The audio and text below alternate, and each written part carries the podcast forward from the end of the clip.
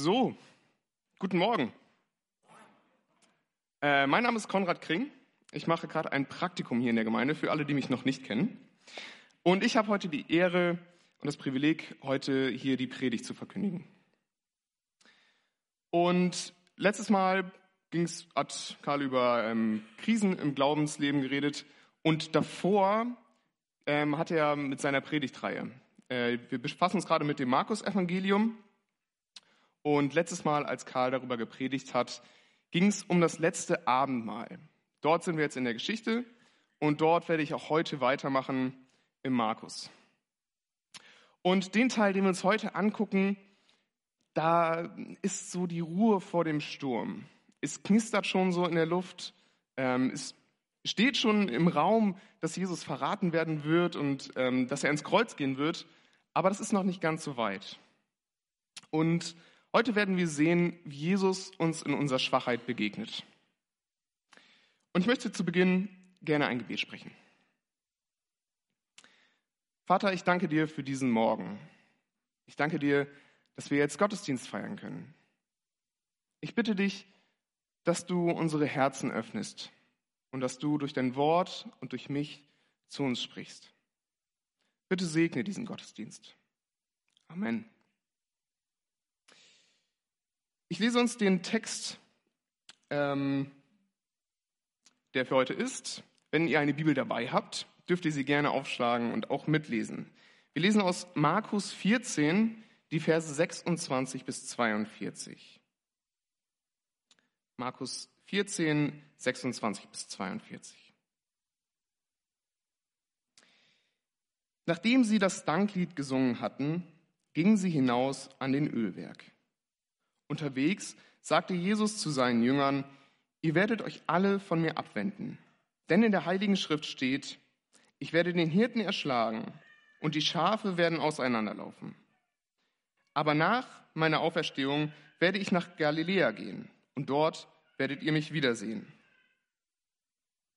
Da beteuerte Petrus, wenn sich auch alle anderen von dir abwenden, ich halte zu dir.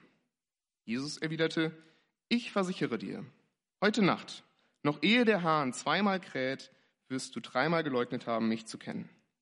Ausgeschlossen, rief Petrus. Auch wenn es bedeutet, dass ich mit dir sterben muss, werde ich das niemals tun. Alle anderen Jünger beteuerten dies ebenfalls. Dann ging Jesus mit seinen Jüngern in den Garten, der am Ölberg liegt und Gethsemane heißt. Dort bat er sie, setzt euch hier hin und wartet auf mich, bis ich gebetet habe. Petrus, Jakobus und Johannes nahm er mit. Angst und Entsetzen überfielen Jesus. Und er sagte zu ihnen, ich zerbreche beinahe unter der Last, die ich zu tragen habe. Bleibt hier und wacht mit mir. Jesus ging ein paar Schritte weiter, warf sich nieder und betete, dass Gott ihm, wenn es möglich wäre, diese schwere Stunde ersparte. Aber, Vater, alles ist dir möglich. Lass diesen bitteren Kelch des Leidens an mir vorübergehen. Aber nicht, was ich möchte oder was ich will, sondern was du willst, soll geschehen. Dann kam er zu den drei Jüngern zurück und sah, dass sie eingeschlafen waren. Er weckte Petrus. Simon, rief er, du schläfst? Konntest du denn nicht eine einzige Stunde mit mir wachen? Bleibt wach und betet, damit ihr der Versuchung widerstehen könnt. Ich weiß, ihr wollt das Beste, aber aus eigener Kraft könnt ihr es nicht erreichen. Noch einmal ging er ein Stück weg und betete mit den gleichen Worten wie vorher. Als er zurückkam, schliefen die Jünger schon wieder. Die Augen waren ihnen zugefallen. Sie wussten vor Müdigkeit nicht, was sie Jesus sagen sollten. Als er zum dritten Mal zu ihnen zurückkehrte, sagte er, ihr schlaft immer noch und ruht euch aus? Genug jetzt. Die Stunde ist gekommen, der Menschensohn wird den gottlosen Menschen ausgeliefert. Steht auf, lasst uns gehen. Der Verräter ist schon da.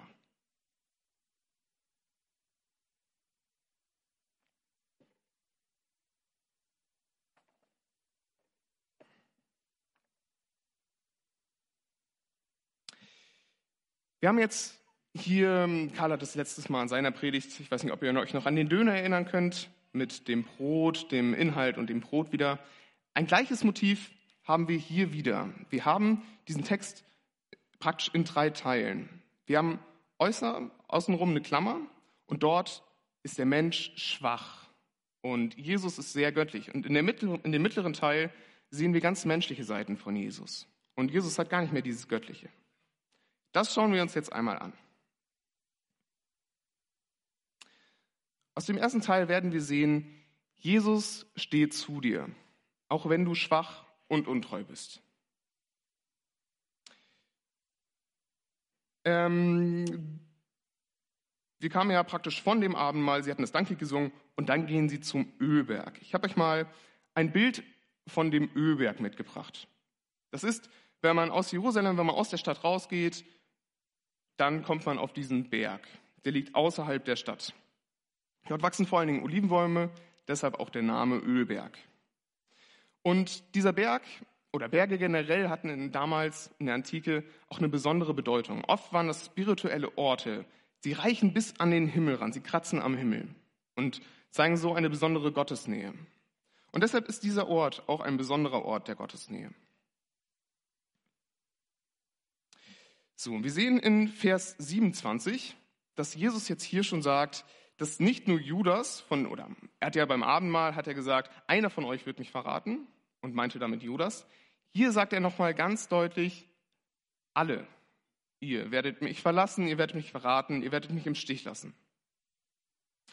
Und dann zitiert er aus dem Alten Testament, macht er ein, ähm, ja, ein Zitat. Ich werde den Hirten erschlagen und die Schafe werden auseinanderlaufen. Das steht in Sacharja 13, Vers 7. Das ist ein Prophet des Alten Testaments und dieser weist auch schon auf den Messias hin.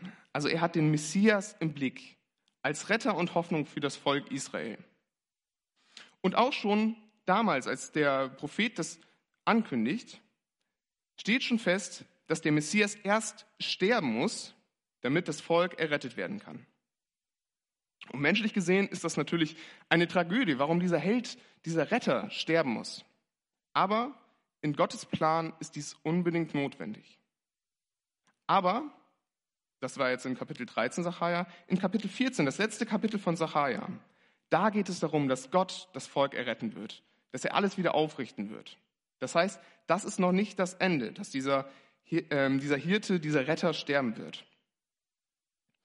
Und das weiß Jesus genau in dieser Situation. Wenn er hier Sacharja zitiert, dann weiß er, was noch kommen wird.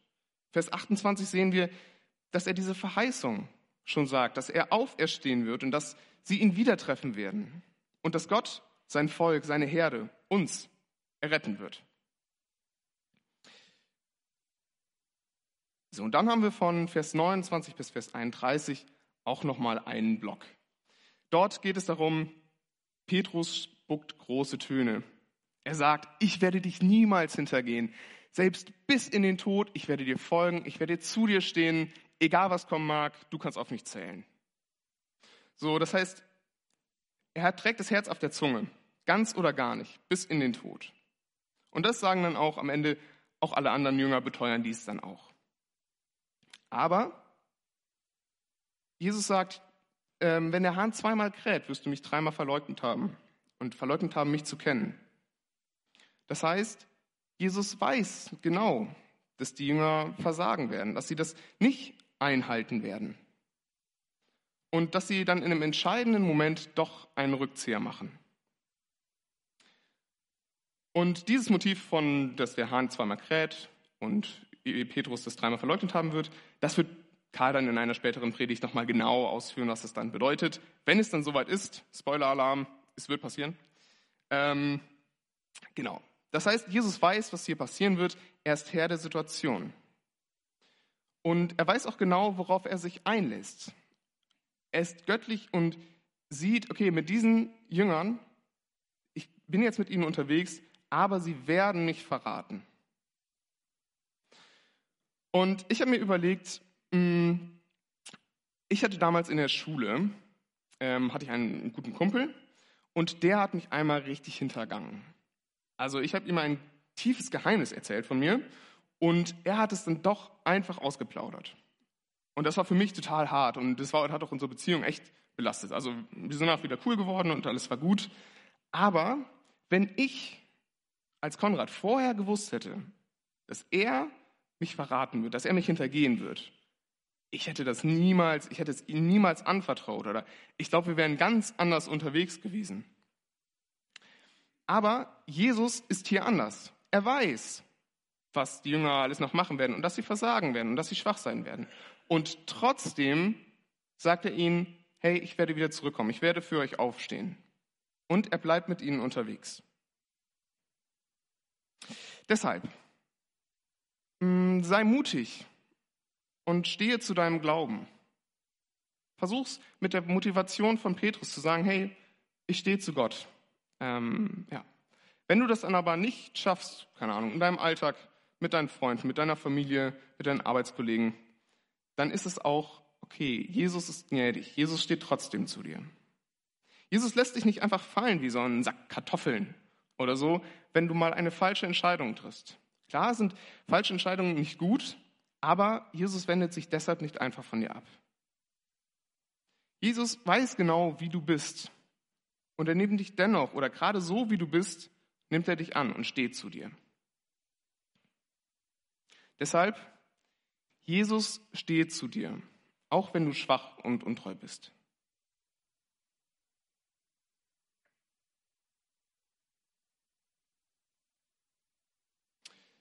So, wir kommen zu diesem Mittelteil, wo Jesus menschlich wird. Und daraus werden wir sehen, komme mit deinen Sorgen und Ängsten zu Jesus und ringe im Gebet um deine Anliegen.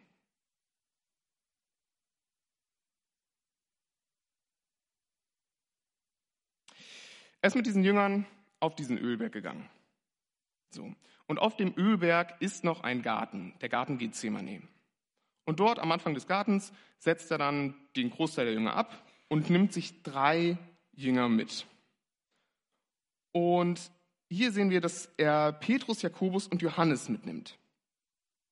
Und ich weiß nicht, ob es irgendwem von euch schon mal aufgefallen ist. Es gibt eine sehr, sehr parallele Stelle, ein paar Kapitel vorher in Markus. Nämlich, dann nimmt er auch genau diese drei Jünger, äh, Petrus, Jakobus und Johannes, mit auf einen Berg, auf den Berg der Verklärung. Also dort offenbart sich Jesus. Er strahlt hell, er zeigt ihnen seine ganz göttliche Seite. Ähm, es heißt, er strahlt so weiß, wie es kein ähm, Bleicher irgendwie machen könnte.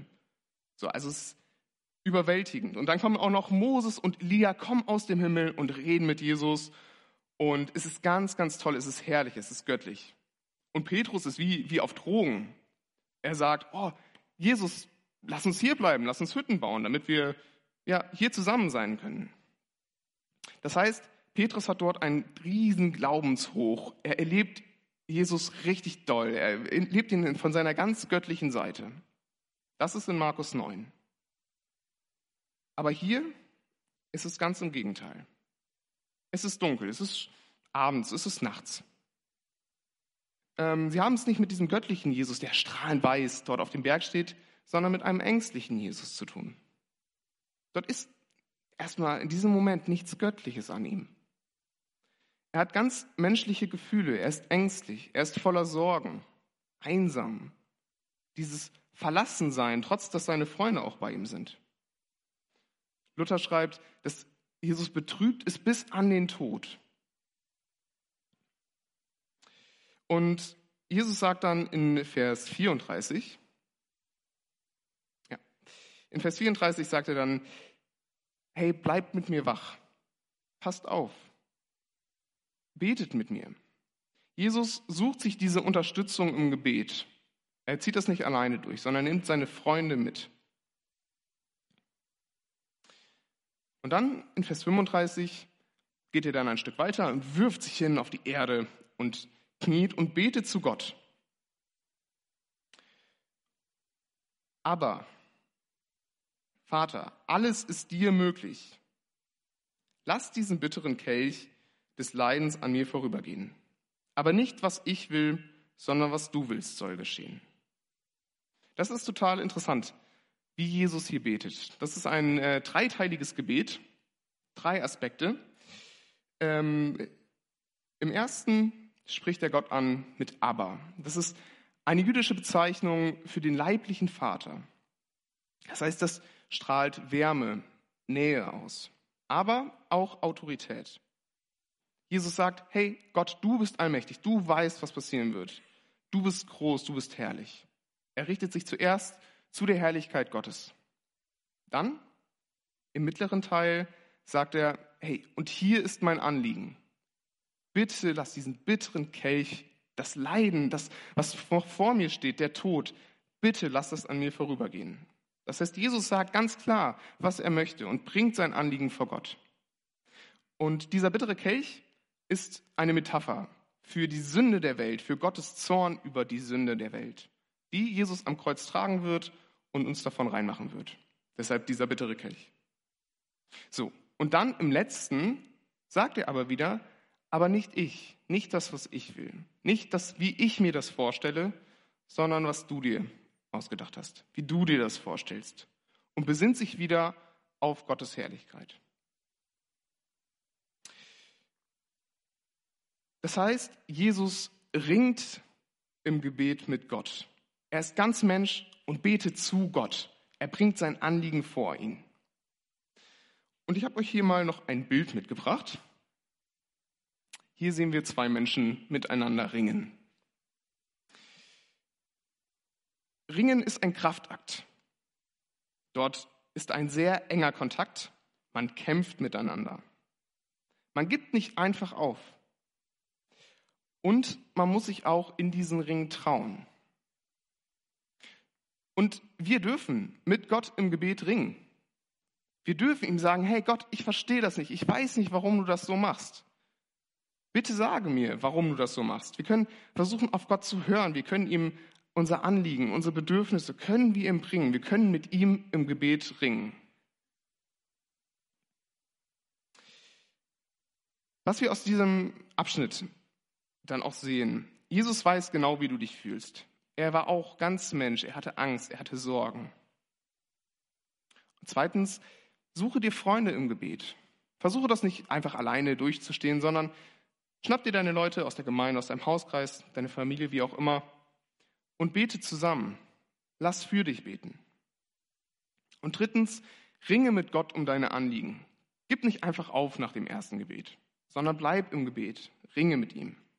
Aber habe dann auch die Gewissheit, dass Gott einen Plan hat. Und vielleicht nicht so, wie du es dir gerade vorstellst, aber wie es gut werden wird. Deshalb komme mit deinen Sorgen und Ängsten zu Jesus und ringe im Gebet um deine Anliegen.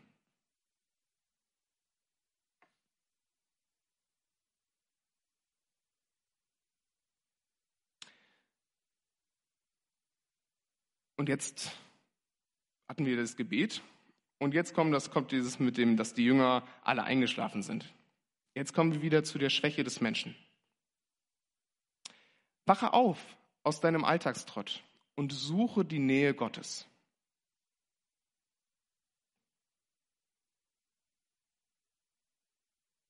Die Jünger sind eingeschlafen. So, Jesus hat die Krise seines Lebens. Er geht richtig auf den Zahnfleisch. Es ist richtig schlimm. Und er bittet seine Jünger, hey, wacht mit mir, bleibt wach, steht mir bei im Gebet. Er geht weg und wirft sich nieder. Und er kommt nur eine einzige Stunde später wieder und alle schlafen.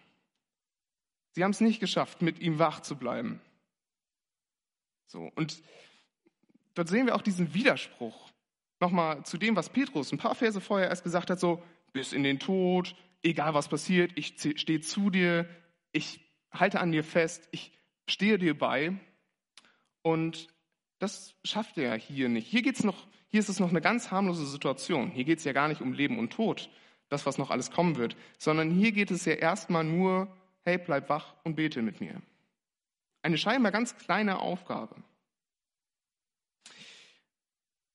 Und hier sehen wir schon, dass es, er schafft es, oder die Jünger generell, aber jetzt Petrus einfach mal stellvertretend, im Kleinen, vom Kleinen zum Großen, er schafft es hier im Kleinen, bei einer leichten Aufgabe, bei diesem kleinen, hey, bleib wach und bete mit mir. schafft er es leider nicht. Und wir werden später sehen, dass er es auch dann im Großen, wenn es dann wirklich um Leben und Tod geht, dass sie ihn da auch verlassen werden.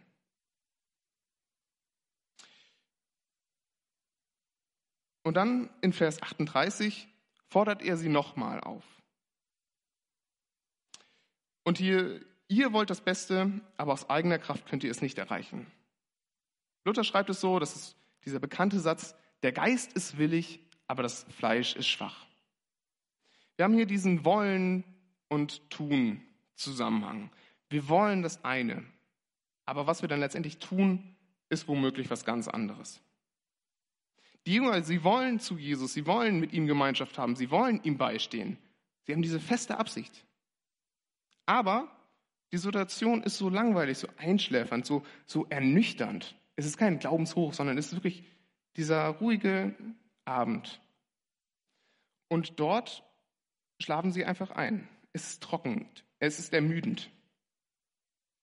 Und kennen wir das nicht auch, dass man sagt so, hey Jesus, ich gebe dir mein Leben, ich will für dich da sein und ich will mit dir in Beziehung stehen und dann kommt doch der Alltagsstress. Und irgendwie verliert man Jesus so ganz aus den Augen.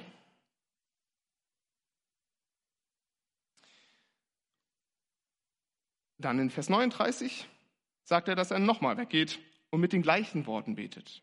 Mit diesen gleichen Worten zu beten, das ist nicht nur einfach repetitiv, sondern es ist ganz wichtig, dieses Gebet immer wieder auch vor Gott zu bringen. Nicht einfach nach dem ersten Gebet aufzuhören.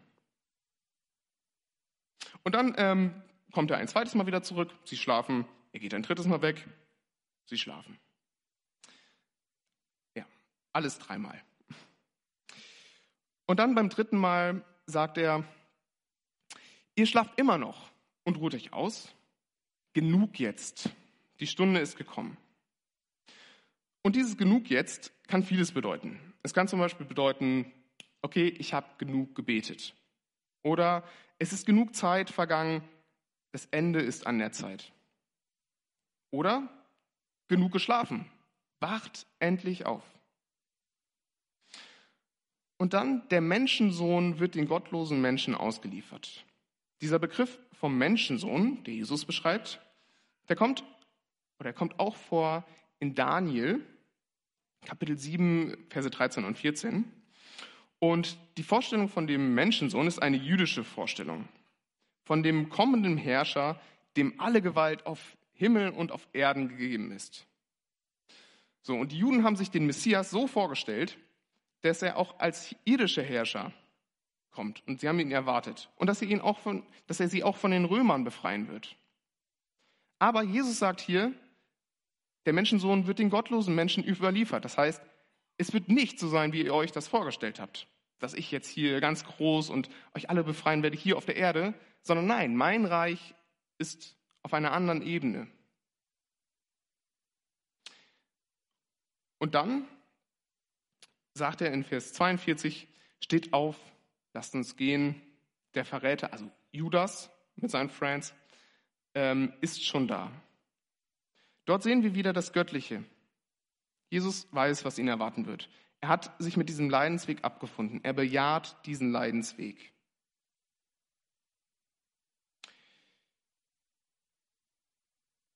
Ich habe mir überlegt,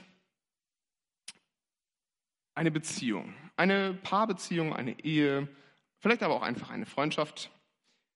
Man braucht verschiedene Sachen, zum Beispiel Smalltalk. Man muss miteinander ein bisschen reden können, aber man braucht auch Deep Talk, also dass man sich über die wichtigen Dinge im Leben austauscht, dass man sagt, wie es einem geht, wie man sich fühlt, was einen gerade wirklich beschäftigt. Und man muss füreinander da sein. Und nur wenn diese feste Grundlage besteht, dann kann man Krisen wirklich auch überstehen, wenn es mal schwierig wird. Das heißt, man braucht aber auch regelmäßige Zeit zu zweit. Wenn man, keine Ahnung, im Alltagsstress, man ist auf der Arbeit, vielleicht mit Kindern, wie auch immer, ähm, dass man gar nicht mehr diese Zeit zu zweit findet, dann muss man sich bewusst diese Zeit nehmen, auch zu, Zeit, zu zweit Zeit zu verbringen damit man Nähe und Intimität haben kann, aber auch die wirklich wichtigen Gespräche.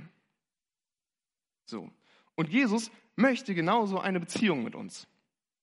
Er möchte mit uns gerne in Beziehung, in Gemeinschaft stehen. Und das ist total schön, mit Jesus in Beziehung zu sein. Deshalb nimm dir die Zeit für Jesus und suche dir auch diese Zeitpunkte in deinem Alltag, wo du vielleicht Bibel liest, vielleicht hast du einen Bibelleseplan oder morgens und abends eine Zeit hast, wo du bewusst ins Gebet gehst, wo du vielleicht Lobpreis hörst oder wo du in den Wald gehst, in die Natur und dort mit Jesus ins Gespräch kommst. Also such diese Zeit zu zweit mit Jesus. Und ich predige ganz auch für mich, mir fällt es auch total schwer, mir diese Zeit im Alltag zu suchen, aber ich glaube, das ist total wichtig. Und darüber hinaus, was Karl auch letztes Mal meinte, mit Gemeinschaft. Zum Beispiel hier im Gottesdienst. Wir pflegen gemeinsam unsere Beziehung zu Jesus. Wir haben gemeinsam Gemeinschaft jetzt im Lobpreis und auch jetzt, wenn wir das Wort hören, mit Jesus. Aber auch in den Hauskreisen, in den verschiedenen Gruppen äh, in der Gemeinde. Genau. Und in dieser Beziehung mit Jesus zu sein, ist wirklich unfassbar schön. Deshalb wache auf aus deinem Alltagstrott und suche die Nähe Gottes.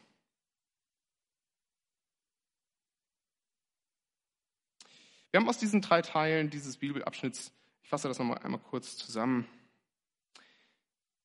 Jesus steht zu dir, auch wenn du schwach und untreu bist.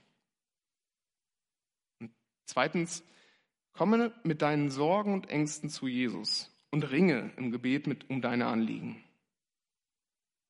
Und zuletzt, wache auf aus deinem Alltagstrott und suche die Nähe Gottes. Amen.